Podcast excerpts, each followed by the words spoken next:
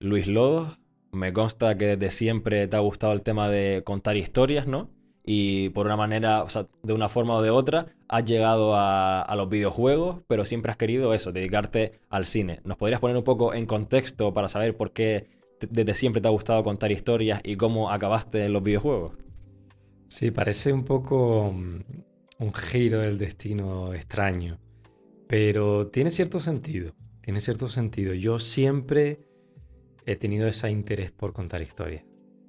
Siempre, desde niño eh, tenía mucho interés por no solamente, yo creo que más que leer, a mí me gustaba escribir.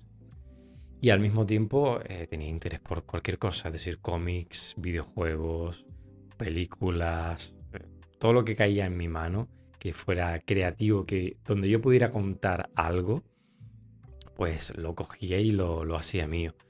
Eso sí, cuando llegó una cámara de vídeo, vamos, a mi vida, a través de, un amigo, eh, ya entonces no paré de hacer cortos, porque sentía que era el medio más eh, más rápido para contar una historia y al mismo tiempo fiel a tu visión, porque escribir eh, a otra persona lo lee y lo interpreta, pero una, una historia, una, una, película es más, mucho más explícita para contar una, una historia.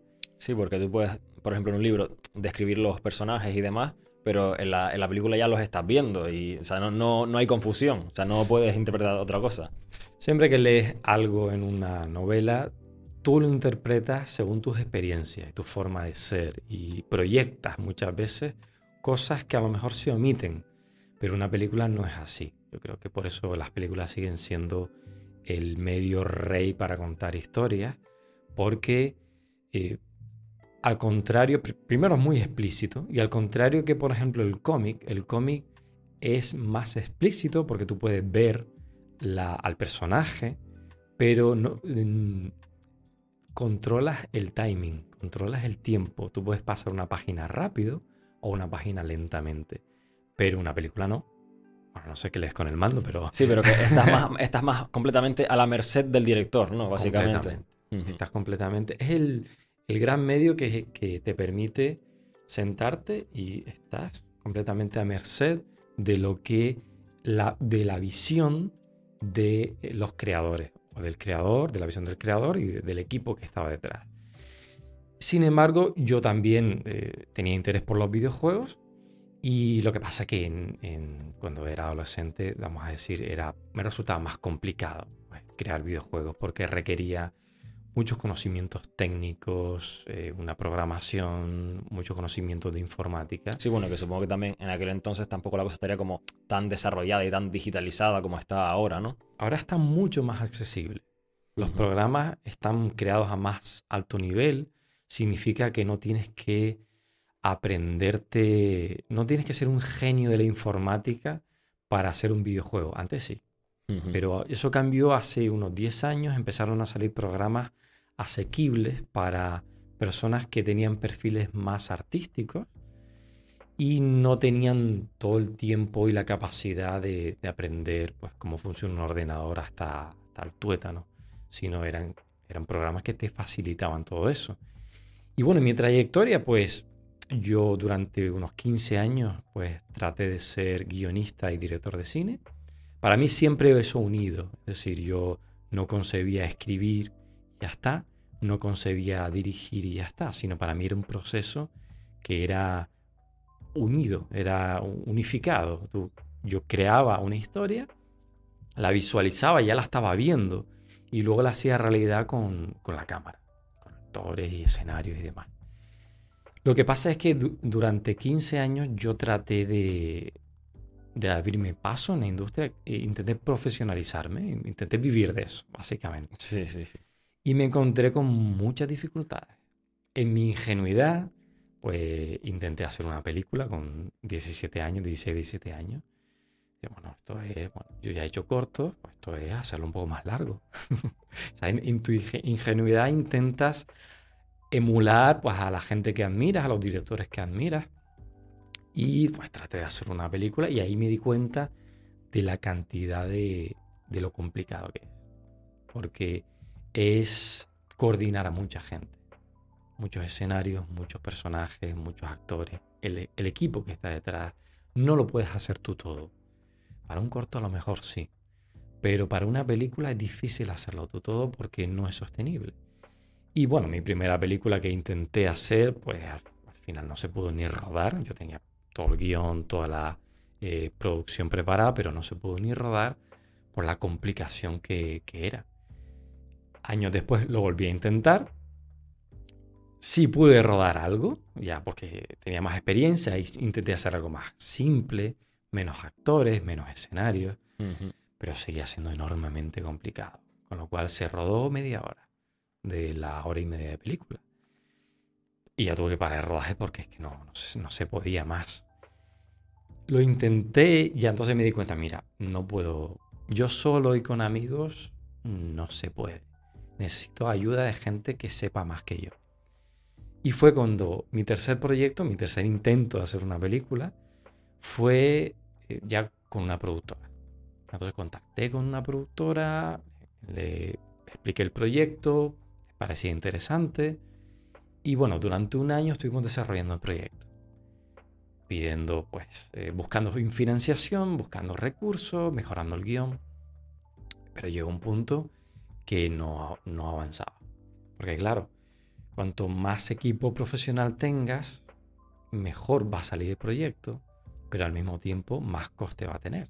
Claro, claro. Necesitas encontrar ese capital y para encontrar ese capital necesitas encontrar más socios y más, más capital. Complicado. Con lo cual ese proyecto se canceló también. Después de tres intentos de hacer una película, yo dije, mira, vamos, por mis narices, que la siguiente la hago. Entonces lo que hice fue, vale, con todo lo que había aprendido, preparé un proyecto, un guion muy, muy, muy asequible. Se trataba de cuatro escenarios, cuatro personajes, una trama relativamente sencilla. Y yo digo, esto, mira que esto se puede hacer perfectamente. Es decir, más sencillo que esto no. Más sencillo que esto. Bueno, se puede. Sí, sí, sí. Un actor en un, en un escenario y ya está. Y hay muchas. De hecho, eso es, un, eso es un trending, eso es una tendencia que hay ahora mismo. No sé si te has dado cuenta en las plataformas hay muchas películas que son un personaje en un escenario. ¿Por qué? Muy asequible. Porque no tienes que estar cambiando de escenario. Te sale todo mucho más barato. Con poco dinero, a lo mejor con 10.000, 20.000 euros, que puedas gastar en montaje, en equipo, perfectamente lo puedes hacer. Pero claro, tienes que confinar toda tu creatividad a un personaje en un escenario. Y de hecho, eso fue lo que hizo Adrián Guerra con su película Enterrado, que de forma muy inteligente dijo, yo no voy a ser Benur, muy inteligente, voy a coger a un actor bueno, un escenario interesante, un director muy bueno y voy a hacer la película. De bueno, se gastó un millón, dos millones, según se dice, porque eso nunca, nunca se sabe. Y mm, ganó 22, 20, 22 millones. Así, un gran éxito, eh, pero porque supo ver lo que podía hacer. Fue muy inteligente. Entonces yo más o menos planteé eso. Pocos escenarios, pocos personajes, una historia relativamente sencilla, sin grandes efectos, sin grandes movidas sin grúas, sin Steadicam, sino cosas muy sencillas. Una película de cine negro, eh, muy de actores, muy de, hablar, pero yo quería que fuera comercial. Yo no quería cuatro actores hablando de sus vidas, sino no, había una trama de un dinero, un maletín, una persona que estaba presa, diferentes cosas que pudieran resultar interesantes en general. Y bueno, eh, yo la pensaba hacer solo prácticamente los fines de semana. Entre semana trabajaba, en fin de semana la iba a hacer poquito a poco. Pero una productora se interesó, una pequeña productora audiovisual que hasta entonces solamente había hecho publicidad básicamente y algún documental. Y bueno, se le pareció interesante, entonces se unió al proyecto y bueno, gracias a esa colaboración pues se pudo hacer la película. Eh, en menos tiempo, yo la, hubiese podido hacer, pero más tiempo. pero con, con esa colaboración se hizo en 13 días de rodaje y luego con un montaje de tres meses. Fue muy, muy rápido de hacer para lo que es una película. Y ahí conseguí por fin hacer mi, mi, primera película. Lo que, claro, cuando tú terminas tu primera película, ahí empieza la cosa. ahí ya no puedes cantar victoria. Tú puedes cantar victoria cuando has ganado el suficiente dinero como para hacer otra película. Entonces, bueno, esa película se movió por festivales, estuvo por diferentes festivales, estuvo en, se estrenó en diferentes cines. Eh, la recepción fue en el circuito independiente buena, eh, en el circuito comercial no tan buena, porque eh, tenía mucha falta de recursos, digamos, el sonido no era muy bueno, la cámara no era muy buena, los escenarios, el montaje era lo mejor que se pudo hacer. Pero, bueno, estaba ahí. Sin embargo, no es suficiente. Si tú para entrar en la industria necesitas entrar, vamos a decir, con, con buen pie eh, o con fuerza, eh, pisando fuerte. Y la película pues no, no tuvo ese, ese éxito. De, me estaban ya, me estaban, bueno, me permitió conseguir trabajo, es decir, en publicidad, en docencia, en diferentes campos, pero eh, y bueno, intereses de productores gracias a esa película hubo, realmente hubo después. Eh, productores de, eh, en este caso, de dos de Tenerife, uno de Gran Canaria, algún productor de la península se interesó. Una película que sí vieron en Estados Unidos, un, agente, por ejemplo, un agente la vio y me fue, me dijo algo, fíjate, que, que yo necesitaba escuchar porque eh, mucha gente te, te, halaga y eso se agradece mucho, pero en Estados Unidos ni te halagan ni te critican, sino te dicen la verdad. Eso es algo que, que a mí me chocó mucho. Un agente de Estados Unidos, un agente de directores, que ya estaba retirado, me dijo, mira, tiene cosas buenas, pero tú necesitas más para entrar en la industria. Necesitas más me, dijo, ya, y ahí me di cuenta de, con esto ya no puedo seguir avanzando, necesito algo más de calidad. Me proporcionó trabajo en publicidad y, y en otros medios, pero necesitaba algo más. Y en ese momento seguí, seguí buscando la forma de hacer algo, eh, vamos a decir, poderoso, que tuviera más calidad, fuera más interesante. Probé con la animación, porque la animación me permitía tener una calidad de imagen muy buena. Hice diferentes cortos de animación, algunos eh, funcionaron bien y ganaron premios, pero no podía hacer una película de animación yo solo. Era bastante complejo. Y seguí intentándolo, seguí escribiendo, seguí intentando hacer proyectos, pero em, no avanzaba, no avanzaba el camino. Y entonces llegó un punto que estaba francamente cansado de intentar. Ya no sabía qué intentar. No sabía por dónde tirar. Mm, yo había contactado con cientos de productores y, empresas productoras. Eh, había, eh, había contactado con muchísima gente. Había enviado muchos proyectos a mucha gente y no había conseguido avanzar. Había intentado hacer cortos, había rodado muchos pequeños cortos, pero no había conseguido avanzar. Con lo cual yo llegué a un punto que dije, eh, bueno, tengo que avanzar en algo. Y, y en ese, sobre todo en ese cansancio que había, ya tomé la decisión de, surgió la idea de, bueno, para mí siempre, yo tenía plan A, plan B y plan C. Plan A era ser director y guionista de cine. El plan B era ser diseñador de videojuegos. Y el plan C era ser científico. bueno, pues eh, para ser el plan C. no, no, no, he llegado al plan C todavía, todavía. No ha hecho falta porque eh, probé el plan B. Es decir, bueno, a mí me encantan los videojuegos, me parece un medio increíble, siempre me, me interesó. La, es un medio que bebe de todos los medios. Si el cine bebe de todos los medios, los videojuegos beben de todos los medios. O sea, es decir, ahí están los dos medios más poderosos en ese sentido. Sí, bueno, y también relacionándolo con el, con el cine, pues también hay cinemáticas de videojuegos, también hay en ciertos videojuegos que son más de historia y tal, pues también tienen eh, parte de, o sea, gente pues, a lo mejor de iluminación, de tal, de cinematografía al final, y que sí, sí. Exacto, es que los videojuegos incorporan, em, empezaron como proyectos de muy, mm, que tenían que ver mucho con juegos de mesa o electrónica. Empezaron así. Pero enseguida, enseguida empezaron a entrar artistas, empezaron a entrar ilustradores, empezaron a entrar directores de cine, empezaron a entrar mm, técnicos en muchas áreas. Y entonces fue enriqueciendo, con lo cual tú ahora puedes ver eh, juegos que son auténticas películas, completamente. The Last of Us, por ejemplo, es una película, o Uncharted, que se ha hecho una película, la película es peor que el videojuego, como suele ser, como suele ser, porque adaptar una película de un videojuego es muy complicado, porque un videojuego tiene algo que, que no tienen las películas, que es que tú eres el protagonista.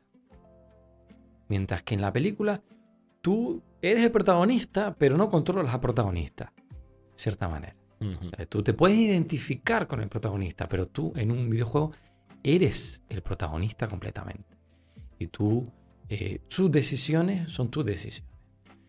Entonces, ese mundo a mí me encantaba, siempre me gustó. Me parecía eh, un mundo de aventura, un mundo súper interesante, donde podías crear cualquier cosa, desde un simulador de Wall Street a un juego de aventura bajo tierra hasta en el espacio. Es decir, no tenías ninguna limitación y lo bueno que tenía es que solo necesitabas el ordenador. Y conocimiento, evidentemente. Un gran conocimiento de, de, de, primero de la informática, pero luego del diseño, que son áreas diferentes. Entonces, bueno, empecé a aprender. Yo tengo relativamente facilidad para la tecnología, con lo cual empecé. Y ya, como te decía eh, antes de la charla, eh, se han creado programas que facilitan todo esto. Pues para mí fue sencillo. Evidentemente me traje todo lo que pude de mi experiencia de cine. Con lo cual dice, empecé a diseñar juegos que eran que tenían historia, eran narrativos, tenían pues eh, una estructura de guion y al mismo tiempo eran muy ambientales. Era, tenían su cinematografía, su, su iluminación, eh, sus animaciones, evidentemente, sus giros de guion sus efectos especiales también. Pero pude traer todo lo que pude al, medio. Entonces creé, eh, creamos junto con una eh, socia que, era, que es artista, pudimos crear mm, dos videojuegos narrativos y la verdad que salieron muy bien. Eh, para mí son actualmente mis, dos mejores obras de creativas porque eh, tienen mucha calidad de imagen, de la historia está eh, mucho mejor que todo lo que había hecho antes y en general la recepción fue súper buena. Fue muy buena porque pudimos publicarlo. Nos permitió la independencia que no teníamos con el cine, nos la permitió, los videojuegos nos la permitieron, porque no necesitábamos grandes equipos, sino simplemente echarle horas de trabajo al ordenador y, puesto aprender todas las técnicas para hacer que el, juego sea entretenido, divertido, porque no solamente es mm, saber de cine, necesitas luego saber de diseño de videojuegos. Y bueno, la verdad que ah, cuando cambié de videojuegos me fue francamente bien. De hecho, ahora trabajo para una empresa extranjera como diseñador y es el mejor trabajo que he tenido. Es una empresa que eh, vio mi, mi trabajo y ellos estaban haciendo varios proyectos. Ahora estoy involucrado en dos proyectos diferentes y vieron mi trabajo y dicen, te necesitamos aquí para, este, para estos proyectos. Y eso es algo que yo la verdad que echaba de, echaba de menos, o no echaba de menos, sino yo quería. Eh, era lo que anhelaba con el cine, que pasara eso, pero al final pasó con los videojuegos. Y aunque estoy muy contento con cómo estoy ahora, con los proyectos que tengo de videojuegos, todavía tengo el gusanillo y la ilusión del, del cine. Porque es algo que siempre he querido de, de, pequeño. Y, y todavía es una espina clavada. Una espina clavada no, no haber podido hacer una película pues, eh, que emocione, una película que sea interesante, emotiva y que a lo mejor esté que no en, en, en plataforma. En cine o en plataforma, sí, sí. Sí, porque en cine Sí, ya. eh, Bueno, no ese, es ese- descartable. ese- ese también es otro tema del que se podría hablar, ¿no? De que, claro, hoy en día no se sabe si el cine como tal eh, tenga demasiado futuro a nivel de, de salas, porque mm, por lo que la tendencia que se tiene, ¿no? Es a, es a quedarse eh, en casa y, y verlo tú desde casa, pero que también, eso entre comillas también eh, hace que se pierda esa, digamos, esencia del cine, porque también tú en tu casa te afecta pues la pantalla que tengas, el sonido que tengas, etcétera. Obviamente no lo vas a ver tan grande y tampoco no es lo mismo.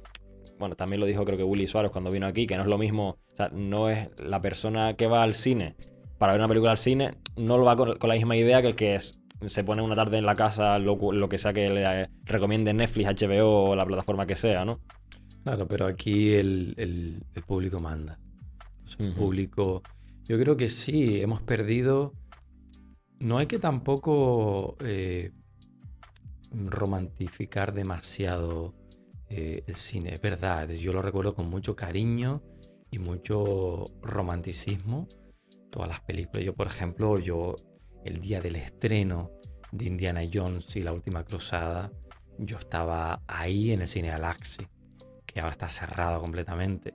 Y es muy bonito, muy romántico, pero claro, tú te olvidas pues, que, que estaba apretado por toda la gente, toda la marabunta de gente, que apenas podías ver si se te ponía alguien alto, apenas podías ver, que la gente hablaba mucho, que la gente interrumpía mucho, que la gente comía mucho. Es decir, el cine tiene una parte muy buena, tuvo una parte muy buena, pero también tuvo una parte incómoda. Entonces, claro, ahora tú comparas. Yo vas al cine y ahora tú comparas eh, la... Sí, sí, se escucha mejor, se ve mejor, pero comparas eh, alguien con el móvil, eh, o alguien dándote golpecitos por detrás, o alguien comiendo. Entonces, eh, ya comparas eso y dices tú, mira, en, en mi casa yo estoy tranquilo. Si quiero ir al baño, también puedo ir al baño. Si no me gusta la película, la puedo quitar.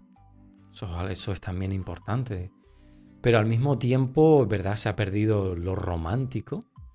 Pero mm, yo creo que es un avance. Sí, que al final, o sea, todo cambia, todo muta, evoluciona y, y es lo que hay. Que de hecho, mm, tampoco se puede decir que de repente ahora como que el cine esté muerto, sino al contrario, porque a la raíz de, ya sea, no solo la pandemia, pero también fue un, digamos, un, ¿cómo, cómo decirlo? Un, eh, digamos, que le dio Un acicate de, de- sí, Sí, que un le dio que- incentivo. exacto, un, un incentivo para que se, todas estas plataformas pues, pues, cogieran popularidad y demás. Y realmente ahora, pues, digamos que el cine y las producciones están. O sea, hay más producciones que nunca. Es verdad, pero sí es verdad que cuando hace más o menos 20 años empezó la revolución digital, donde ya empezaron todas las cámaras digitales y se vendió que, bueno, ya cualquiera puede hacer cine. Cualquiera puede hacer cine. Y ahora, y hace unos 10 años, un poquito menos, tal vez unos 6 años, empezó ya las grandes plataformas, YouTube y las grandes plataformas, ya cualquiera ya puede ser un director de cine, ya cualquiera puede coger su móvil, grabar una película increíble, ponerla en YouTube y triunfar. Eh, no, no porque hay que saber contar una historia. Y entonces, sí, la cámara puede ser más cómoda, pero los actores siguen siendo en la misma profesión que hace 100 años. La misma prácticamente. La profesión de iluminador. Sí, tenemos eh, focos LED, pero es la misma teoría y técnica que hace 100 años. Eh, lo mismo con la dirección de arte y luego la narrativa. Es más, hay un problema, para mí grave, que es todas estas plataformas que ahora permiten que cualquiera pueda, no cualquiera, sino eh, que haya mucha demanda de contenido, porque ahora hay mucho consumo y entonces hay mucha demanda, se quieren muchas series. Ahora queremos, ¿cuántos Stranger Things? Pues Stranger Things eh, iba a ser una temporada o dos. Porque yo, yo leí el dossier y iba a ser una temporada y a lo mejor podía haber sido dos ya de los niños como adultos. Pues han hecho creo que sin cuatro o cinco. Cuatro y falta la quinta. Exacto. Es decir, ¿por qué? Porque la distribuidora te dice, no, no, tú aquí me estiras el chicle porque esto se demanda. Entonces hay mucha, mucha demanda. Entonces, si hay mucha demanda, significa que los tiempos eh, se tienen que acortar y el presupuesto tiene que bajar. Porque, oye, que hay mucha demanda. Yo a mí me llegan muchos proyectos y tú tienes que bajar el presupuesto. ¿Qué significa? Que hay una tendencia a crear demasiado contenido rápido. Y si ves las plataformas, vas a ver muchos proyectos. El gran eh, éxito, vamos a decir, gran lanzamiento de Amazon Prime de, este, de este mes, que es eh, de del periférico, de periférico, periférical o algo ni, idea, ni idea, no estoy al tanto de eso. Es una mezcla entre eh, Ready Player One y Matrix, o mezclado con Yo Robot. Es una cosa, una mezcla bastante grande. Es decir, que ya se demanda tanto contenido que, que están buscando ahora mezclas y a ver algo que se le parezca a otra cosa que, esté hecha.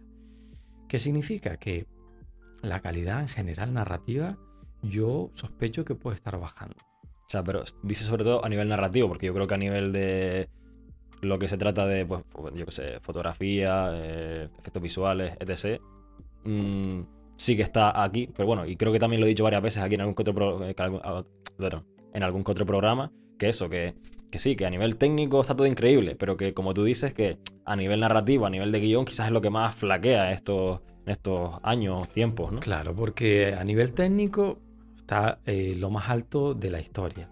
Es decir, la, lo que es la, calidad de, imagen y la calidad del sonido, la calidad de efecto, la más alta de la historia.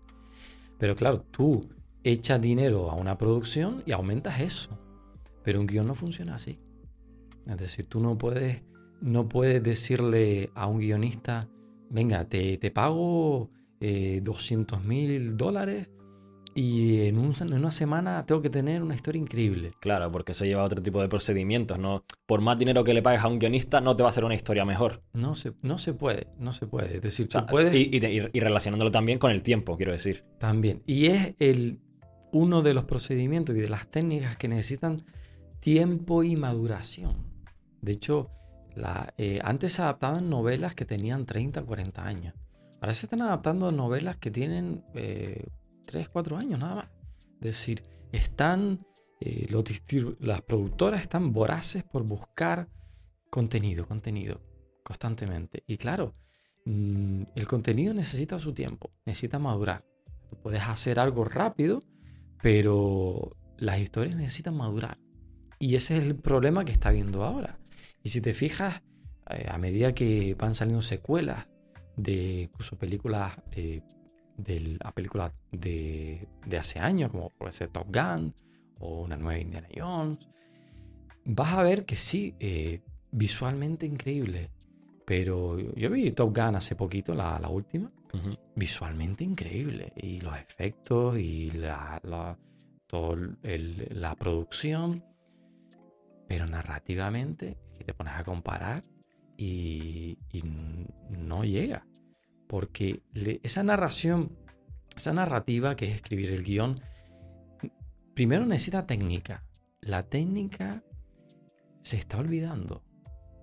Porque la gente que creaba guiones hace 20, 30 años era gente que había estudiado, eh, muchos no habían estudiado cine, muchos eran escritores y habían estudiado novela y teatro tenían unas técnicas de narrativa increíbles. Entonces ahora estamos eh, aprendiendo a crear historias basadas en otras historias. Y bueno, eso es una degeneración. Básicamente está diluyendo el contenido. Eh, tienes que volver al origen, básicamente. Si ahora se crea una película de Drácula, por poner un ejemplo, una película de vampiros, es raro que el guionista eh, si te encargan, un, por ejemplo, si me encargaron, nos encargaron un guion de, vampiros, es raro que leyéramos Drácula, la novela original, o las novelas de vampiros que hay. Probablemente leeríamos o veríamos la última película de, de, vampiros que ha tenido éxito. Por ejemplo, eh, Crepúsculo o una de estas. Entonces, claro, eh, esa viene de otra, esa viene de otra. Entonces llega un punto. Crepúsculo viene de entrevista con el vampiro. Entrevista con el vampiro viene de Drácula. Drácula viene de la novela. Entonces, eh, llega un punto que se degenera esa, esa narrativa. estás contando algo que se diluye cada vez más. Y lo pruebas y no te sabe a nada. Básicamente porque se ha diluido. Se ha perdido por una parte esa, esa técnica de cómo crear una historia en base a... Eh, o sea, crear una historia tiene una técnica. Primero, basarse en, algo muy original, porque entonces es la fuente poderosa. Luego, la técnica narrativa, que es, no es me pongo a escribir a ver qué se me ocurre. Es decir, así no, no se escribe un guion. De hecho, a mí me sorprendió mucho, mucho una frase que leí que decía, las historias no se escriben, se diseñan. Yo dije, claro, claro, ya está. Porque cuando, de hecho, cuando yo diseño un videojuego, yo no voy poniendo lo que a mí se me ocurre. Ahora que tengo que diseñar un juego de aventura, por ejemplo, para mi empresa, yo no voy diciendo, bueno, pues sí, pues a lo mejor un personaje y puede disparar y puede tener una espada y puede volar. No, no seas así. Se parte de un concepto central. De qué quiero contar la historia o de qué quiero, cuál va a ser mi idea central. Y a partir de ahí, a partir de ahí empiezo a desarrollar y a unificar y a cohesionar. Pues esa técnica es la técnica del diseño. Y tú lo sabes, cuando el diseño para todos es así, es discriminar, es elegir. Es, si tú vas a decorar una habitación, tú no la pintas de todos los colores que hay. Tú dices, ¿qué color, de qué color la voy a pintar? Central. La voy a pintar de color pues, azul. ¿Qué color secundario? va a ser color secundario blanco o amarillo. ya está. Ya está. No puedes hacer otra cosa. Y los muebles tienen que ser acordes. Entonces, todo el diseño significa de todo el universo y todas las infinitas posibilidades que hay, elegir, discriminar. Pues sirve para un videojuego, pero es que es así como hay que hacer los guiones. No es meter todo lo que se me ocurra, sino es todo lo contrario. Es de todo el universo que hay, voy a quedarme con solo lo esencial. Hay una técnica que se llama el diseño por reduccionismo, que es la técnica que utilizan los cocineros japoneses. Que ellos, cuando crean un plato, piensan, ¿qué le puedo quitar a este plato sin que pierda su esencia? Le voy a quitar esto, le voy a quitar lo otro. Y al final, ¿qué tiene? Fíjate cómo es el sushi, el sushi o, em, o la cocina japonesa poquito de arroz con una lámina de pescado, un poquito de soja por encima untada un toquito de, de, especia. Mira cómo es la cocina occidental. Ah, el potaje, hay que echarle, echarle, echarle. Y está muy bien la cocina occidental, pero para diseñar una historia no funciona tan bien como un potaje. De hecho, cuando vemos una película que es una locura que decimos es un potaje. Entonces no, eh, hay que diseñar y eso se está perdiendo mucho. Se está perdiendo ir a la fuente, se está perdiendo la técnica del diseño en las historias y luego se está perdiendo el tiempo de maduración que necesita una historia. Y de hecho, en todo este tiempo que yo he estado haciendo videojuegos, pero no he estado rodando, he estado escribiendo y me doy cuenta de, ah, ahora entiendo. Ahora entiendo por qué yo hace unos años no tenía una historia poderosa. Porque necesita tiempo.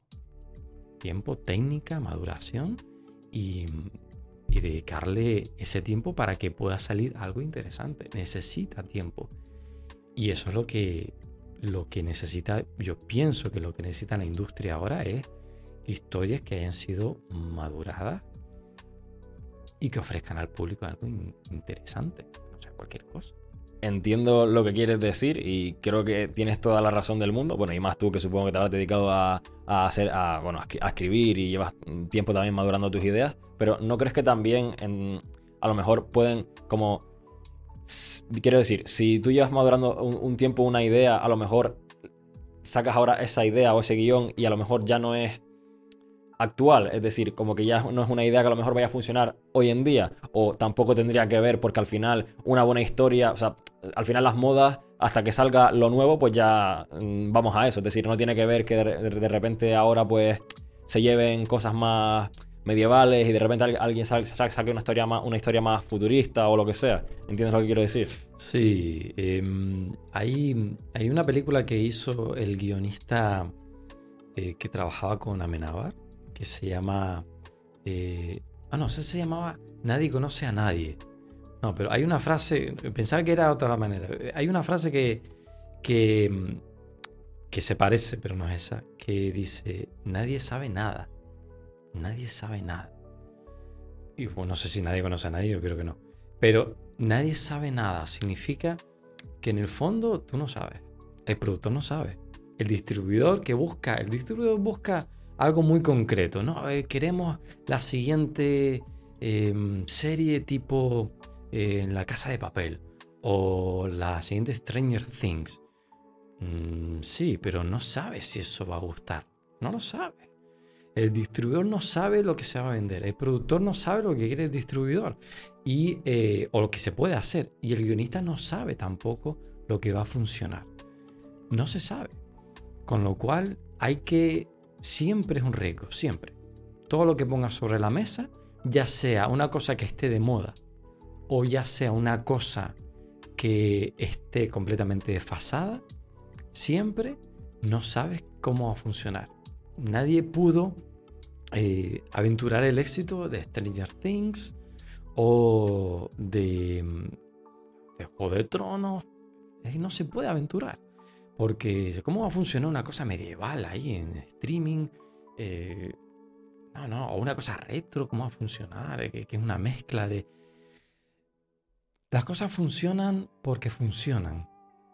es que ese, ese, es el problema. Las cosas funcionan porque funcionan. Es muy difícil. Tú lo que único que puedes hacer es crear, diseñar lo mejor posible el proyecto. Oye, es una muy buena historia oye, está muy bien rodada. Oye, la técnica de distribución o las eh, estrategias de distribución está muy bien. Ya está. Puede ser un, fracaso completo. Completamente. O un éxito total. Que no lo sabe. Claro, pero es que la cuestión, entiendo yo, o el, modo de operación a nivel económico, yo supongo que el productor dirá, vale, eh, Stranger Things ha funcionado, Juego de Tronos ha funcionado, X cosa ha funcionado. Quiero, como tú decías antes, quiero el próximo La Casa de Papel, quiero el próximo, eso, Juego de Tronos, Stranger Things. Entonces, claro, eh, es en vista de eso. Y también luego llegaríamos a lo de que cada vez se van diluyendo más, lo, que decías antes, que también se van diluyendo más las historias, porque se parte de cada vez de, de digamos, de hijos de, ¿sabes? Claro, ese es el problema, que muchas veces hay una, un paradigma que yo no estoy nada de acuerdo, que es, tú tienes que presentar tu proyecto como una mezcla de, para que se entienda, una mezcla de dos cosas, de dos películas. Por ejemplo, Alien, se pone el ejemplo clásico. ¿Alien qué es? La película Alien es tiburón en el espacio. Ah, vale, vale, pues llama una idea, por ejemplo. Eh, o Stranger Things, ¿qué puede ser? Pues mira, Stranger Things es encuentros en la tercera fase, eh, más mm, eh, los Goonies, por ejemplo. Ah, vale, llamamos la idea. Pero ¿cuál es el peligro de eso? El peligro de eso es que estás creando un proyecto nada original. No creo que Steven Spielberg, cuando presentó Encuentros en la tercera fase, o ET, dijera, no, esto es una mezcla entre... ¿no? Encuentros en la tercera fase es una película de eh, avistamientos. Punto. Antes se hacían así. ¿de qué va tu película? una película de avistamiento, una película de un tiburón, una película de... Eh, eh, de un submarino, Das Boot. Que también quizás muchas veces las, las referencias hacen, entre comillas, daño, ¿no? Porque también hoy en día como que te, piden eso, que dime, dime tus referencias, de en qué te has inspirado, en qué tal. No, esto es una cosa completamente diferente, ¿no? No, no parte de, ni de esto ni del otro, es esto. A ver, siempre te puedes inspirar, siempre hay inspiración. Siempre en algún momento tu película o te has inspirado en cosas, que pueden ser otras películas también, o tu película también se puede parecer a algo. Pero ya ha llegado a un punto que es que parece que tienes que decir eh, a qué se parece. Exacto. ¿Sabes? Entonces, mira, es que...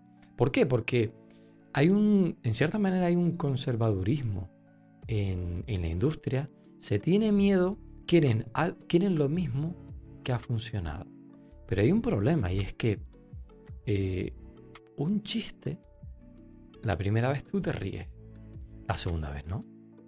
El mismo chiste. Entonces, los productores están intentando contar el mismo chiste una y otra vez. Entonces, no funciona así. La gente busca algo nuevo, pero algo que pueda entender, algo que, puede, que se pueda identificar. Pero la gente busca cosas nuevas. Si le pones lo mismo de siempre, la gente se aburre. Si no, pues simplemente pones pequeñas variaciones de lo mismo. Pues la gente se aburre. El público busca emociones nuevas, experiencias nuevas, personajes diferentes. Entonces, sí es verdad que a lo mejor se puede, le puede gustar, por ejemplo, se- un público le gusta eh, John Wick, porque le gusta mucho el personaje le gusta mucho el actor, y bueno, quiere ver secuelas. Las secuelas son siempre iguales. Pero bueno, es satisfactorio ver lo mismo que te gusta, pero con ligeras variaciones. Pero si sacan otro John Wick, otra película igual exactamente, mira, no, ya, Que para eso ya está John Wick. ya está John Wick. Sí, No puedes copiar. Siempre, a ver, siempre Hollywood ha copiado. O sea, siempre está Indiana Jones, luego sacaron eh, Quatermain, y luego sacaron Tomb Raider, y luego sacaron más de, de esa, eh, por esa línea. Pero el problema es que llega un punto que la gente ya no se lo traga. ¿Sabes? Porque, eh, porque ya quieren cosas más diferentes. Entonces, muchas veces cuando tú presentas un proyecto de película, en el dossier siempre hay un apartado de referencias, que a qué, a qué otras películas se parecen. Y yo siempre lo he puesto, pero este, este año por primera vez lo he quitado completamente. Si me preguntan a qué se parece, yo le diría, dímelo tú. Es que te acabo de contar la historia. Y no es prepotencia, simplemente es eh, intentar dar con la persona que pueda ver la historia sin necesidad de que se le simplifique hasta niveles extremos. Sin- si- una persona que pueda ver el potencial de una historia y que sepa que nos movemos siempre por incertidumbre. Siempre nos movemos sin saber qué va a pasar y sin saber si va a tener éxito o no, no, no va a tener éxito. Ta- También entiendo que e- ese miedo de, supongo que de los productores y tal, porque obviamente es, es- es su dinero, pero claro, te, te viene una persona y te dice, no, esto no se parece a nada, esto es, bueno, le presentas tú, por ejemplo, un, un guion y él te dirá, no, no, eso no lo queremos porque no ha funcionado nada similar. Y tú le dices, bueno, todavía, ¿no? Claro, es decir, eh, que no haya funcionado antes no quiere decir que no vaya a funcionar ahora. No, claro, pero yo también digo refiriéndome a que no haya antecedentes, es decir, que sea algo, bueno, obviamente supongo que si es algo, ah, si es algo completamente original, pues tiene más, más posibilidades de que te digan que sí, ¿no? Pero si es algo, claro, que en el pasado no ha funcionado, tampoco quiere decir que si en el pasado no funcionó, no vaya a funcionar en el futuro. A ver, no hay nada 100% original. Es decir, si vamos viendo las referencias y las inspiraciones de lo que de las obras que se han ido haciendo, llegamos a la cueva de Altamira, básicamente, llegamos a las cuevas pintadas. Porque eh, siempre alguien, eh, sí, hay un chiste que dice eh, un artista que piensa, nunca pasaré, nunca estaré a la altura de los grandes maestros. Y se van viendo en el Renacimiento, en la época medieval y, y antes de eso. Y llega un punto que, que se ve un artista dibujando en, la cueva, una cueva pintada eh, un búfalo y dice, soy el mejor. Claro, pues es el primero, porque no había nadie antes. Entonces siempre hay referencias e inspiraciones de antes. Lo que no se puede, yo creo, es mezclar básicamente dos cosas. eh, coger un, hacer un Frankenstein. Es decir, coger una cosa, un cacho de una cosa, un cacho de otra cosa, unirla y, y a ver si eso funciona. Va a funcionar como funcionaba, el monstruo de Frankenstein. Es decir, se va a mover con dificultad, va, eh, va a gruñir y la gente va a huir despavorida. Una película no se puede hacer de esa manera. No puedes eh, coger cachos de cosas que tú crees que funcionan y unirlas con, con cosiéndolas. Te puedes inspirar, pero tienes que basarte en algo tangible.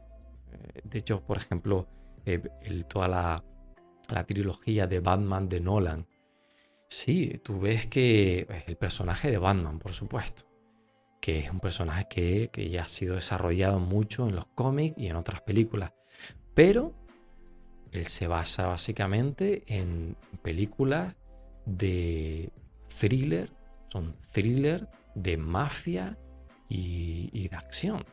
Películas de acción, de, eh, robo de bancos, eh, mafia, delincuencia, lo que se llama heist, es decir, películas eh, donde van a ser un... Em, donde van a atracar algo, van a hacer algo y van a poner jaque a toda la ciudad. Y el bueno lo detiene, solo que en este caso el bueno es un superhéroe. pero está muy fundamentado en la realidad. Cuando no fundamentas un proyecto en la realidad, pues te inventas las cosas y al final queda, puede quedar muy débil. ¿Sabes? Es lo que está pasando un poco, yo creo, con la industria. De hay demasiada historia inconsistente.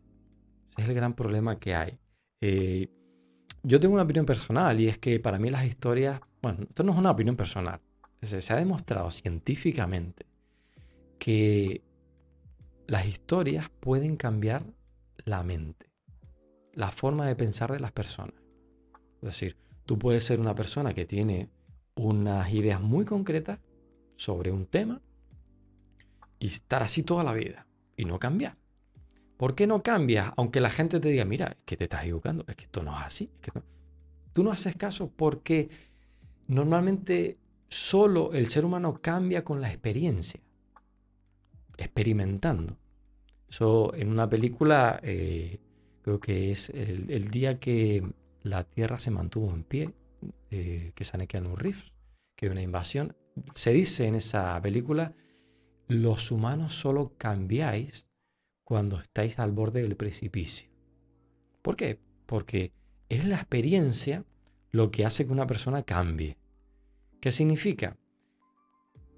Que si, esa, si cambia con la experiencia y una película en cierta forma es una pseudo experiencia, porque mientras estás viendo esas dos horas la película, tú eres Aragorn, tú eres Indiana Jones, eh, o tú eres Elliot NT, tú eres ese personaje durante esas dos horas. Por eso te emocionas, por eso eh, sientes. Sí, porque empatizas con él. Empatiza, pero y por eso eh, te agarras a la butaca o te agarras a la. en este caso al sofá. Cuando pasa algo. ¿Por qué? Porque empatizas, entonces estás viviendo en cierta manera esa experiencia. Con lo cual, está, el cerebro está entendiendo que eso es una experiencia tuya y puede cambiar un aspecto de de algo que a lo mejor pensabas que era de una manera y a través de ese viaje te das cuenta de que es de otra manera. Y por eso las historias tienen, y las películas en general tienen una responsabilidad. Estás cambiando la forma de pensar de la gente. Estás metiendo imágenes que a lo mejor la gente no va a olvidar. Para bien y para mal. Es decir, yo recuerdo, yo tengo imágenes de películas, por ejemplo, de mm, películas de terror, violentas, que ojalá no tuviera. O se preferiría no tener eso en la cabeza, porque te quedas con ello. Y al mismo tiempo tengo imágenes bellísimas y momentos increíbles de películas que, que viví y que en cierta manera me hicieron cambiar, me hicieron madurar en cierto aspecto. Pienso que las historias tienen esa responsabilidad. Eh, ayudan a madurar a la gente. Y de igual forma que tienen esa responsabilidad, si esa responsabilidad, como decía en, Spider-Man, un gran poder conlleva una gran eh, responsabilidad. Si esa responsabilidad no se hace bien, puede hacer mucho daño. Yo he visto en historias y películas donde se pone algo que no es verdad. Se pone algo que, no es así, porque yo lo he vivido yo, tengo experiencia ya en, la vida, cierta experiencia en la vida, no, no toda. Yo digo, eso no es así. ¿A qué tipo de cosas te refieres?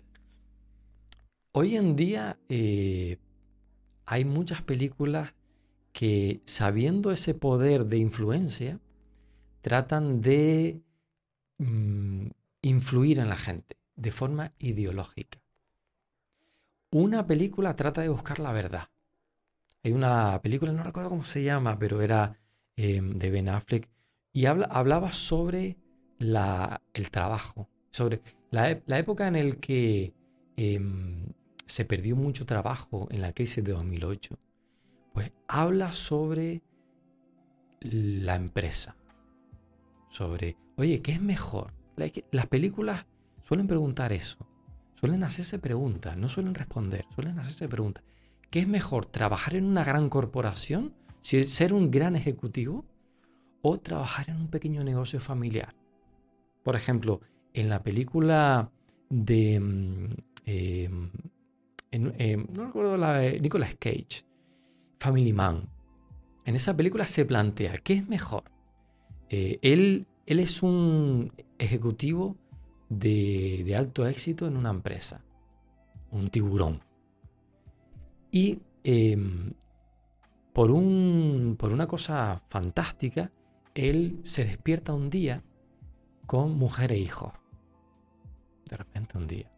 Como dice, ¿esto qué es? Y es un tío que lleva a la cumbre y que está soltero y que lo tiene todo. Pues se, levanta un día con mujer e hijos. ¿Y esto qué es? Y tiene que llevar a los niños al colegio. Y tiene que levantarse. Esto, él, y quiere, quiere, recuperar su antigua vida. No quiere eso. Quiere recuperar su estatus, su, su rollo. Pues la película se plantea eso. Oye, ¿qué es mejor? ¿Tener éxito en el trajo? ¿O tener un, no tener tanto éxito, pero tener una vida familiar? ¿Qué es mejor? Pero se lo plantea. Las películas, las películas que exploran, las que saben esa responsabilidad, lo que hacen es plantear qué puede pasar. ¿Qué pasa si estoy en este camino? ¿Qué pasa si estoy en otro? Se lo plantean, pero no te lo venden. No es propaganda. Una película no es propaganda. Una película no te va a vender. O no, no, pues, tener familia o no, tener éxito es lo mejor en la vida. Tener éxito, tener tu carrera, no te vende eso. Te pone las luces y las sombras de cada cosa para que tú entiendas qué es la verdad. Tú la verdad la extraes de eso. Pero muchas películas y muchas series que se están haciendo hoy en día, eh, vamos a ver si esa tendencia se revierte, son propaganda. Están tratando de venderte algo, es decir, un punto de vista. Un punto de vista que puede ser... Sí, que en este caso que no te ponen las dos opciones, sino que te dicen, este es el mejor. Exacto. Ya sea un tema ecológico, o un tema social o un tema, eh, sí, un tema personal. Te ponen cómo tienes que pensar. Pero, ¿crees que eso lo hace el director o también está influenciado por terceras personas, productoras, distribuidoras, etcétera? Porque, claro, al final, una película también muestra la visión del director, ¿no? Ahí hay mucha gente que va, em, va teniendo el poder de... El, el, que tiene realmente el poder de decidir es el que tiene la lista con las casillas que tiene que eh, tachar. Netflix y Disney tienen una lista de casillas que tienen que ir tachando. Eso se sabe. Eso se sabe. No se sabe. No está pública, evidentemente, pero tiene una lista. A ver, eh, tiene que haber ciertas eh, cosas que hay que cumplir. Una, checklist para la película, dice. Exacto. Si tú quieres que mi película, esté, que tu película esté en mi plataforma, yo quiero que no salga esta lista de cosas que no pueden salir y esta lista de cosas que pueden salir, que tienen que salir, perdón, que tienen que salir. Entonces, eh, esa lista, el productor eh, la sabe y se la, se la comunica al, al director y, al guionista. Con lo cual, eh, vamos a decir, si tú quieres la película en mi plataforma, por, un ejemplo, si tú quieres, por ejemplo, hacer una película de terror con violencia, tú sabes que Disney Plus no te la va a comprar, porque no es su línea editorial. Entonces, ellos te van a dar una serie de, mira, esta es mi línea editorial. Siempre ha habido líneas editoriales, siempre. Todas las cadenas lo han tenido. Pero cada vez se van especificando más. Tiene que haber cosas, por ejemplo, que tengan que ver con la, con la ecología, con la diversidad, con la igualdad, con, eh, con la política también. Entonces, cuando ya empezamos a meter política en los requerimientos, ya estás impidiendo al guionista y al director hablar de política. Porque la, la política puede estar en una película, pero para hablar de ella, para plantear cosas buenas y cosas malas. Oye, ¿es bueno esto o es malo? Esta, eh, esta, em, esta idea social, ¿es buena o es mala? Vamos a explorarla. Pero si ya el distribuidor te dice, no, no, ponla porque es buena, eh, pues entonces no me estás dejando explorar. Es más, en mi película yo no quería explorar eso. Por ejemplo, es decir, imagínate que te digan, tú tienes que poner un mensaje ecologista diciendo que las empresas son malas porque contaminan. Dicen, vale, pero mi película no trata de eso. Si yo fuera a hablar de eso, haría una película como eh, película de Julia Robert, Erin Brockovich, que es una película donde hay una empresa que contamina y que se calla y que el Estado es cómplice y que hay una, eh, una mujer que denuncia eso y que lo lleva a juicio y, que gana, basado en un, hecho real. Es una, una película que explora ese tema. Pero si tú me dices que tengo que poner eso y mi película va de naves espaciales o de lo que sea, me estás obligando a meter algo con cansador. Primero, es realmente es una especie de lo que se llama product placement. Si te acuerdas, antes podían salir, por sale una máquina de Coca-Cola detrás o de Pepsi Cola. ¿Por qué? Porque pagan. Pues es lo mismo. Pues la distribuidora dice, quiero, porque tengo empresas ecologistas eh, o organizaciones ecologistas, por poner un ejemplo, que me dan dinero, quiero que pongas mensajes de este tipo en tu película que no tiene nada que ver con el ecologismo. Me está me estás, no me estás limitando la creatividad, me la estás deformando. Entonces, evidentemente nunca hay libertad creativa, nunca. Siempre hay una limitación por todas partes. Desde el guion, porque no puedes hacer lo que te da la gana, siempre tienes que hacer algo dentro de unos márgenes y de unos límites, hasta la distribución. Pero una cosa es una libertad creativa y otra cosa es que te diga, mira, que en tu guion tienes que poner esto pues a lo mejor no se puede. Y de hecho, si te fijas, hay una, hay una gran serie como es Gambito de Dama, o, Gambito de Dama, no sé cómo se pronuncia, que una serie estupenda. No sé si la, has podido ver, pero... No la he visto, pero sé que también tuvo buen reconocimiento, buena aceptación cuando salió y demás. Sí. Es estupenda. Eh, es muy, un momento muy bello, un guion muy interesante. Pero luego tiene insertos. Tiene cosas que no vienen a cuento. ¿Por qué? Porque la distribuidora dice, méteme esto, méteme lo otro. Pero es que no funciona así. Es decir, si tú a un chef eh, que te prepara un plato, volviendo a la analogía de antes, un chef japonés que te prepara un plato le dice, oye, sí, sí, pero méteme ahí una papa con ketchup. Mira, mm, no. Ya, pero si tú quieres vender ese sushi y esos maki sushi y ese sashimi, tienes que poner ahí una papa con ketchup. Eh, mira, eh, venga, la pongo. Pero la pongo pequeñita a un lado.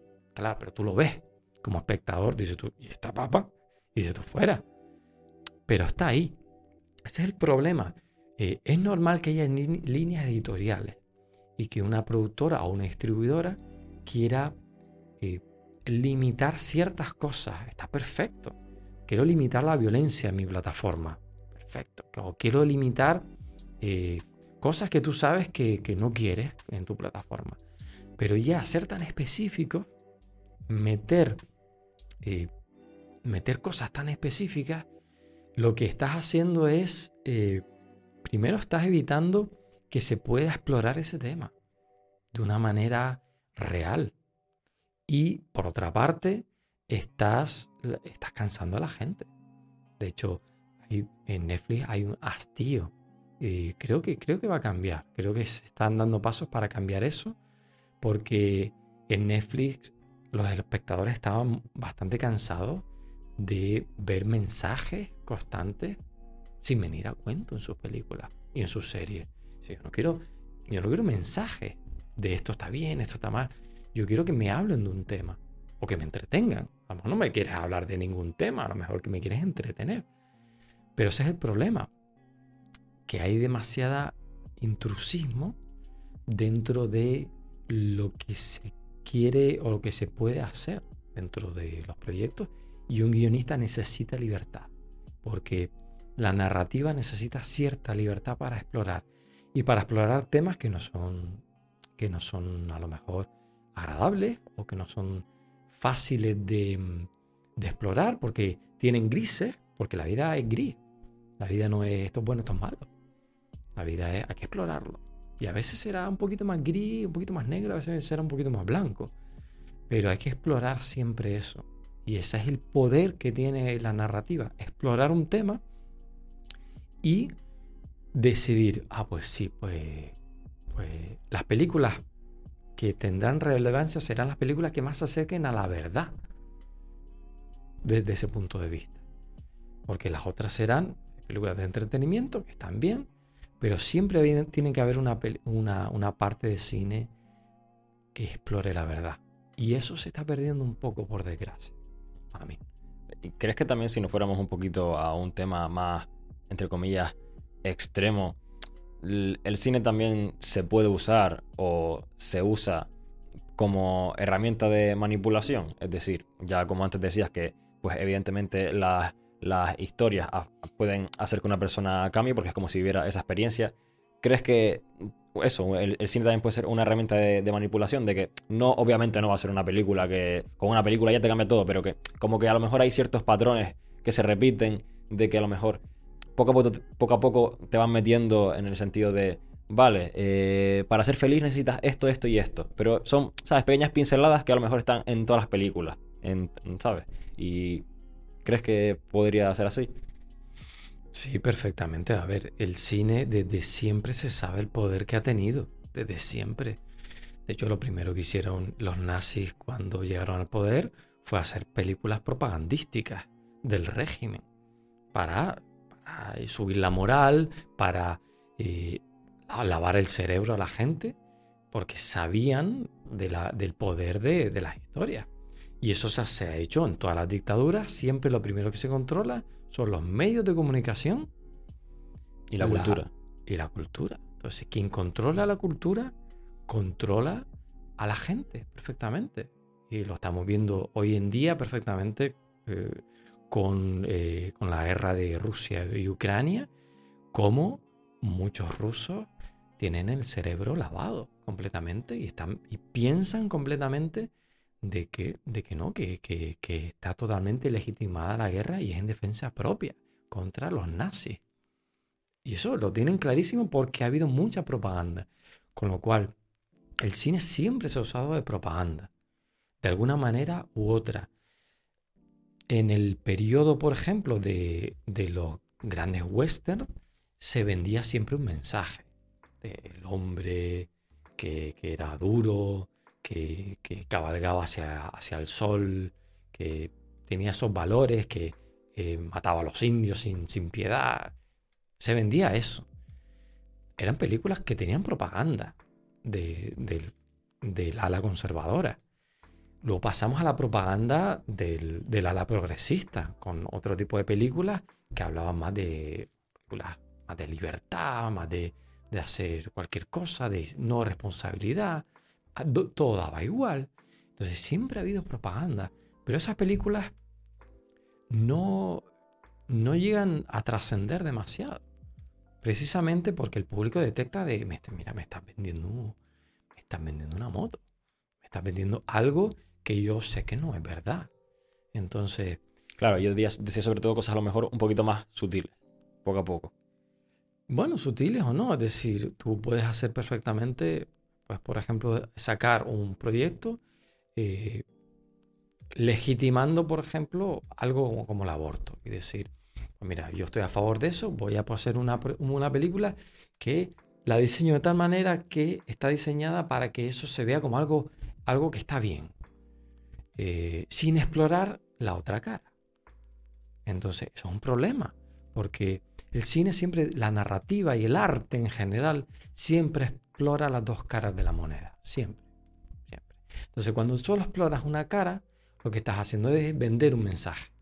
Entonces, se está haciendo hoy en día, se están poniendo, mira, a mí me interesa. Eh, por eso es el gran problema que tiene el cine en España. El cine en España está subvencionado, hipersubvencionado. Y eso es un problema porque si el gobierno te financia la película, ¿qué significa? Que tú, o sea, tú para, por ejemplo, para, em, para tú conseguir una subvención para una película, tú tienes que hacer un proyecto y enviarlo a, mm, al Estado, al gobierno, en este caso al Ministerio de Cultura, a ver si te da una subvención. Entonces el Ministerio de Cultura, no hay que olvidarlo, es el Ministerio de Cultura del partido político que está en ese momento con la ideología que está en ese momento. ¿Qué significa? Que bueno, que si mi ideología, mi ideología significa eh, yo vendo esto, esto y esto. Ya sea verdad o mentira, que el problema de la ideología es que no busca la verdad, sino se posiciona de esta manera. me posiciono de esta manera o de la otra pero no voy cambiando según lo necesario. ¿Sabes? Por ejemplo, fronteras abiertas o fronteras cerradas. Alguien de fronteras abiertas es de ideología progresista y alguien de fronteras cerradas es de ideología conservadora. ¿Qué es mejor? Depende. A veces que es mejor abrir las fronteras un poco, a veces que es mejor cerrarlas un poco. Depende de la situación, del momento, del lugar del entorno, del en general del momento, depende, depende de todo. A veces ha sido bueno, a veces ha sido bueno lo contrario, con lo cual hay que explorar siempre. El problema es que la ideología no explora, es, no, no, no, siempre esto o siempre lo otro, no es siempre lo mismo. Entonces, si esa ideología es la que prima, ¿qué significa? Que tú envías el proyecto y te lo va a ver un burócrata que dice, a ver, ¿qué es lo que, a ver, este proyecto, a ver, sí, sí, sí, efectivamente, y va a hacer un checklist, que es un checklist ideológico, basado en el partido que esté en ese momento. ¿Qué significa? Que si tú metes lo que vende el partido, pues tu proyecto va a salir. Eso es control. Es por eso hay tantas subvenciones, por eso el partido que, quiere quedarse en el poder, lo primero que tiene que hacer es regar de subvenciones a las televisiones, a las radios, a, en general los medios de comunicación, al cine. Y a mí me sorprendió, porque cuando yo entré en los videojuegos, los videojuegos es una industria que no necesita subvenciones para nada, es súper libre. Es una industria eh, muy, muy libre que cualquiera, una persona solo, con un ordenador ya puede hacer un videojuego y ya lo puede publicar. No necesita de nada pues me sorprendió ver cómo había subvenciones para los videojuegos. ¿Por qué? Porque se sabe de cualquier industria que esté subvencionada, es una industria, primero, que estás empezando a controlar el contenido de esa industria. Segundo, que esa industria va a estar agradecida. La, gente que trabaja en esa industria va a estar agradecida y va a tender a votar al que siga subvencionando esa industria. Y tercero, va a ser la dependiente. Entonces, ¿por qué? Porque si estás subvencionando una industria, esa industria se empieza a conformar para recibir mejor esas subvenciones. Con lo cual se empieza a alejar de el mercado. Empieza a hacer cosas, en vez de hacer cosas que la gente quiere ver, hago cosas que el político va a aprobar. Y ese es el problema que tenemos ahora. Por eso ahora quien quiera una subvención es muy fácil. Simplemente ver qué partido está en el gobierno, qué, cuál es la ideología, eh, hacer algo a favor de esa ideología perfectamente. Puedes estar, puedes hacerlo totalmente a favor, puedes hacer como hacían los artistas del Renacimiento, que haces una crítica a lo que estás, de lo que estás hablando. Y los artistas del Renacimiento les encargaban cuadros sobre guerras y epopeyas y ellos debajo ponían críticas eh, que tenías que interpretar, que tenías que estaban veladas, porque no podías el cuadro se veía que iba del gran señor, pero luego había señales que te decían, mira, está criticando a esta persona, le está diciendo que, es una mala persona o, alguien idiota. Lo está diciendo en un código que solamente un artista podría entender. Con lo cual se puede hacer eso o se puede pues, pasar por el aro, como se suele decir, y decir, bueno, esto es lo que piden, voy por ahí. Creo que es un problema y creo que, está eh, haciendo la industria muy dependiente. Eh, ya no hay, hay, productoras que no se preocupan por crear cosas que se vendan, sino cosas que son subvencionables. Y creo que es un problema, porque a, a largo plazo eso no es sostenible. Cuando las subvenciones no estén, va a haber un problema. Y en algún momento no estarán. Vamos, que al final atenta contra la libertad del creativo en este caso. Pero es más, más allá de, de la libertad creativa, eh, no es solamente ese colectivo. Bueno, primero a ver, que para mí me parece que no es moralmente. No me parece correcto. Por sí, o, sea, al primero que afecta es al creativo, pero luego también afecta al resto de la sociedad, obviamente. Claro, efectivamente, moralmente, por ejemplo, eh, un, alguien que trabaja, un fontanero o un ingeniero que se parte el lomo para trabajar y, ganar pues, pues su sueldo o, su, tener sus ingresos, que el Estado le quite una parte para pagar una película que no va a ver o no le interesa. No, eh, yo creo que si, si le interesa, él pondrá dinero a través de la taquilla o a través de la plataforma pero que el Estado le quite, no, te voy a quitar dinero y voy a subvencionar esta película que no vas a ver. Mm, no, es, no es justo. Es decir, aunque sea de interés general supuestamente, porque el, por ejemplo, el fútbol se dice que es de interés general, por eso se subvenciona o se subvencionaba. No todo el mundo ve el fútbol. Ya desde que una persona no, no vea el fútbol, no hay derecho a quitarle dinero de sus impuestos para subvencionar, para pagar eso porque no lo ha decidido. ¿Entiendes? yo, entiendo cosas muy, muy generales que sí, pues tenga sentido, como eh, las tuberías y ese tipo de cosas. Y la electricidad como mucho, aunque tampoco, porque puede ser privada perfectamente. Pero las películas, eh, mm, alguien que trabaja en un garaje no tiene por qué, en un taller mecánico, no tiene por qué estar subvencionando una película o una serie española.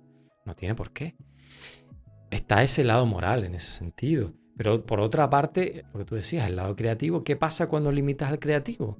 Que creativo hace lo que quiere el político, con lo cual la historia no va a aportar nada nuevo, nada bueno. Hay una frase de, un guionista que dice, cuando la narrativa degenera, la sociedad degenera. Y eso es muy fuerte. Yo cuando lo leí dije, tan importante es, tan importante es las películas, no es un entretenimiento y ya está. Y, no, es decir, científicamente se ha probado, como te decía, que influyen en la mente de las personas. Y buenas películas mejoran la mente de las personas. Y si mejoran la mente de las personas, eso lleva a una sociedad mejor. Y parece una locura. Es decir, eh, cuando lo leí, decía, ¿realmente esto es real? Pues no, es así. Cuanto mejor es la narrativa, mejor es la sociedad. Si la narrativa degenera, la sociedad degenera. Con lo cual es una responsabilidad muy grande saber qué tipo de historias se están poniendo ahí. Y no hay que permitir, pienso que hay que decir, yo creo que ya llega, un punto que hay que decir basta no hay que permitir que un político que tiene sus intereses, que lo que quiere es que le vote. Un político no es una persona malvada, es una persona que quiere que le vote. Es su trabajo. Entonces, como quiere que le vote, lo que va a hacer cosas para que le vote. ya hay que dejar de comprarse. Decir, mira, que te voy a subvencionar tu película. No. ¿No? Es decir, yo tuve eh, posibilidad de tener acceso a subvenciones en, en, mi, en mi videojuego. Yo dije que no. ¿Por qué? Porque mi película, eh, la película que yo hice hace 10 años, que mando suerte, cuando obtuvo una subvención, todo empezó a ir peor. Todo empezó a ir peor. Por diferentes factores, eh, hay que decir. Pero porque el dinero hay que ganarlo, de cierta manera, pienso yo. Si te lo dan, ya lo gastas. Ese es el problema de, la subvención. Lo, eh, lo, que me viene, lo que hago es aprovechar y gastarlo. Pero no lo invierto, no lo utilizo de forma inteligente porque no es mío. Es decir, lo tengo que gastar. Me dan 10.000 euros yo, si gasto 9.000, tengo que devolver 1.000. Pues gasto 10.000 y a lo mejor lo malgasto. Entonces, hay muchos factores en este sentido, pero sobre todo es decir basta al, no, no, no me des dinero, porque entonces me estás pidiendo algo a cambio. Es decir, eso te lo dice, eh, vamos a decir, siempre se dice, el diablo lo primero que hace es regalarte, regalarte algo. El, diablo te regala algo y, tú dices, ¿qué quieres a cambio? Le preguntas al diablo. Te puede regalar un, te regala un violín que toca para que toques increíblemente. Y el diablo te dice, y tú le dices, ¿qué, quieres a cambio? El diablo, nada. Yo no quiero nada. No quiero nada ahora. Pero después viene a por tu alma. Cuando ya estés en la cumbre, cuando ya seas ese violinista de éxito que tengas el mundo a tus pies, toca la puerta y dice, oye, ¿te, acuerdas de mí? Ahora quiero lo que me corresponde. Ese es el diablo. Ese es el arquetipo del diablo. Pues eh, la comparación es, así, pero eso es lo que hace una subvención. Te regala algo y ya, ya te lo cobraré. Y es un problema, porque haces a la industria dependiente, haces al creativo, eh, lo desconectas del público. Por eso hay que, para mí, es parar, es decir, subvenciones, ¿no? Vamos a buscar cómo crear una película, cómo hacer una película que la gente quiera ver que los distribuidores quieran distribuir, que los productores quieran hacer y que los técnicos, los actores estén deseando participar. Ya está. No es fácil. Lo más fácil es lo otro. Lo más fácil es eh, mm, complacer a un burócrata. Es más fácil que complacer, vamos a decir, o eh, seducir, vamos a decir, a mucha otra gente de la industria diferente. Es mucho más difícil. Pero pienso que es lo que vale la pena, porque es lo que a la larga va a crear eh, más posibilidades, más industria, más proyectos, más beneficios para, para todos en ese sentido. En ese sentido, las subvenciones, yo siempre lo he visto que son como una tarta donde todo el mundo está invitado a la fiesta y hay una tarta. Pues se van a llamar diciendo, mira que la fiesta no es a tal hora, es mañana para que no vaya, porque cada uno va a querer su tarta. Tú, lo que quieres es aliarte con el otro para quedarte con su, trozo, con su trozo de tarta también. Y mira, vamos a aliarnos contra ese para quedarnos con su trozo de tarta también. Y que el político nos avise antes para llegar antes y comer más trozos. Esa es la subvención, una tarta. La industria verdadera y el mercado, el libre mercado, es, es una fiesta donde todo el mundo lleva algo lleva, alguien lleva pues refresco, otros llevan papas, otros llevan eh, eh, carne, lo que sea. Y de repente ves que la mesa está llena y que puedes comer más de lo que, de lo que debe. Porque todo el mundo ha traído algo. Ese es el libre mercado. Es un juego, lo que se llama juego, que no es de... Las subvenciones son un juego de suma cero. Significa que si a ti te dan una subvención para tu corto, a mí no me la dan porque no había suficiente. Sacan estas plazas o tanto las oposiciones como las subvenciones, todo lo que da el Estado es un juego de suma cero. Y los juegos de suma cero solo pueden ganar unos cuantos. Y ganan los que ellos quieren. Yo creo que hay que volver más a cómo se trabaja en Estados Unidos, también a lo mejor en Bollywood, que son juegos de no suma cero, de todos podemos ganar. Porque cuanto más ganen, mejor. Porque si, si oye, mi película ha ganado 20 millones gracias a las ventas. Oye, pues ahora podemos colaborar y podemos hacer una otra película, que fue lo que pasó en Hollywood. Es decir, muchos directores como eh, Spielberg, Scorsese, George Lucas, no competían entre sí. George Lucas y Spielberg no estaban compitiendo entre sí, sino George Lucas llamaba, oye, ¿quieres dirigir esto que se me ha ocurrido, que es de un, de, un aventurero con un látigo? Y Spielberg, vamos, claro, sí, venga. Es colaboración pura. Y de hecho, se cuenta de Spielberg le dio el 5% de ET a George Lucas. Quiero recordar que era ET. Y eh, George Lucas le dio el 5% de Star Wars a Spielberg. Bueno, ¿quién salió ganando? Eh, Spielberg. Pero fíjate, fíjate lo que había. Había esa eh, camaradería, había un... No sé si era Star Wars, ¿eh? no, no, no me coja, pero creo que se dieron, se cruzaron un porcentaje de dos películas. Fíjate la, la camaradería que había. ¿Por qué? Porque sabían, esto no es un juego de suma cero.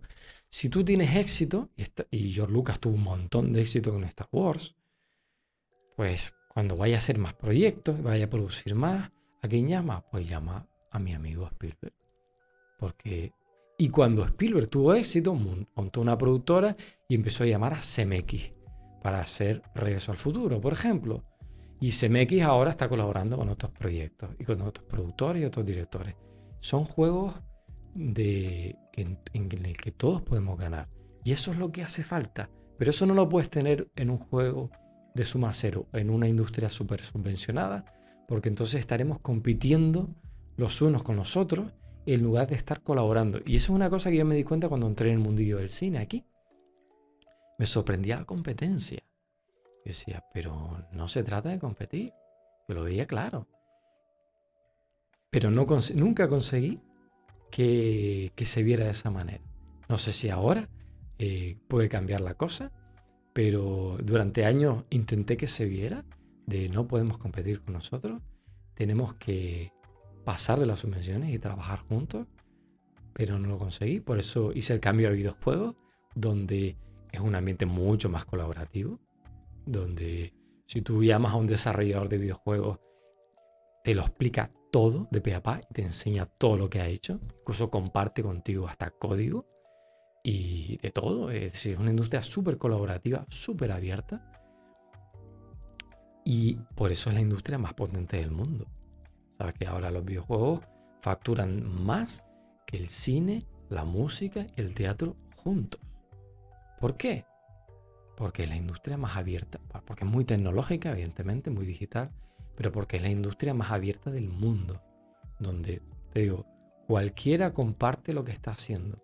No hay, hay secretos, evidentemente, pero no está esa, eh, ese celo de muchos proyectos de cine donde estoy trabajando en una idea, no le digas nada a nadie, yo, no te voy a decir mi idea, no voy a hacer. ¿Por qué? ¿Y si me la roban? En videojuegos no pasa eso. en videojuegos se comparte y dice, oye, mira, oye, tu juego se parece al mío en esto. Sí, me inspiré en esto y en esto. Ah, pues está muy bien. no, no hay ningún problema. Es una gran ventaja y por eso es la industria número uno en el entretenimiento hoy en día. Ojalá el cine coja más de esto. Yo pensaba que con las plataformas iba a coger más de la industria de los videojuegos. No lo, no lo ha hecho. Ojalá en el futuro vaya cambiando. Pero nosotros tenemos que empezar a, a decir que no a ciertas cosas y sí a otras. Y empezar a liberarnos y empezar a crear una industria potente y colaborativa. No, no podemos seguir. Eh, me da pena, me da pena, porque he conocido a mucha gente con talento que, que no ha seguido, que no ha seguido haciendo cine, que se ha quedado totalmente en el camino, en la estacada, y ha sido por la mentalidad de no hacer proyectos colaborativos eh, donde todos podamos ganar. Vamos a ver, no sé qué pasará. Mm, bueno, con este mensaje creo que nos podemos ir, a ver si de aquí a unos años se hace más colaborativo, como dices. Y eso, también vamos a ir dejando el podcast por aquí, que también llevamos aquí un ratito bueno ya. Así que nada, muchas gracias por venir, pero antes no te había dicho el tema este de las nominaciones, que puedes nominar a una persona que esté relacionada con el audiovisual en Canarias para que para yo ponerme en contacto con ella y, que se pase por aquí también. Pues a mí me gustaría nominar al director y guionista Jonás Domínguez, con el que he trabajado pues, muchos años y eh, está en desarrollo, tiene una serie en desarrollo, una película en desarrollo está en vista de, hacer todos estos proyectos. Yo creo que te puede dar una visión del cine interesante porque se ha movido mucho fuera. Estudió en Barcelona, eh, trabajó fuera y te puede dar una visión diferente de alguien que, se formó en, en, Barcelona y que ha colaborado con, con directores y productores de la península pero que siempre ha estado pues, conectado con, las islas. Ese sería uno, ¿vale? Entonces, el otro por si acaso, por si acaso Jonás dije, eh, paso. Pues me gustaría nominar a... Eh, ¿Te digo otro o... Hombre, ya que está, sí, si quieres, sí. Vale. Bueno, otro que me gustaría nominar es al compositor Lisandro Rodríguez. Es un compositor eh, gran canario de banda sonora y ha trabajado en, eh, trabajó en mi película haciendo la banda sonora, pero ha trabajado también en otras películas, en otros proyectos y documentales. Yo creo que te puede, eh, una persona muy interesante y que te puede hablar sobre lo que es el mundo de las bandas sonoras eh, para cine. Ok, perfecto. Pues son dos perfiles interesantes. Hablaré con ellos a ver si se quieren pasar. Y nada, Luis, muchas gracias por venir y dar tu, tu, en este caso, tu trayectoria y tu punto de vista sobre diferentes temas. Y nada, que te vaya todo muy bien. Un placer haber estado aquí. Y lo mismo, la verdad que el programa eh, tiene calidad, se ve y vale, sido lo mejor.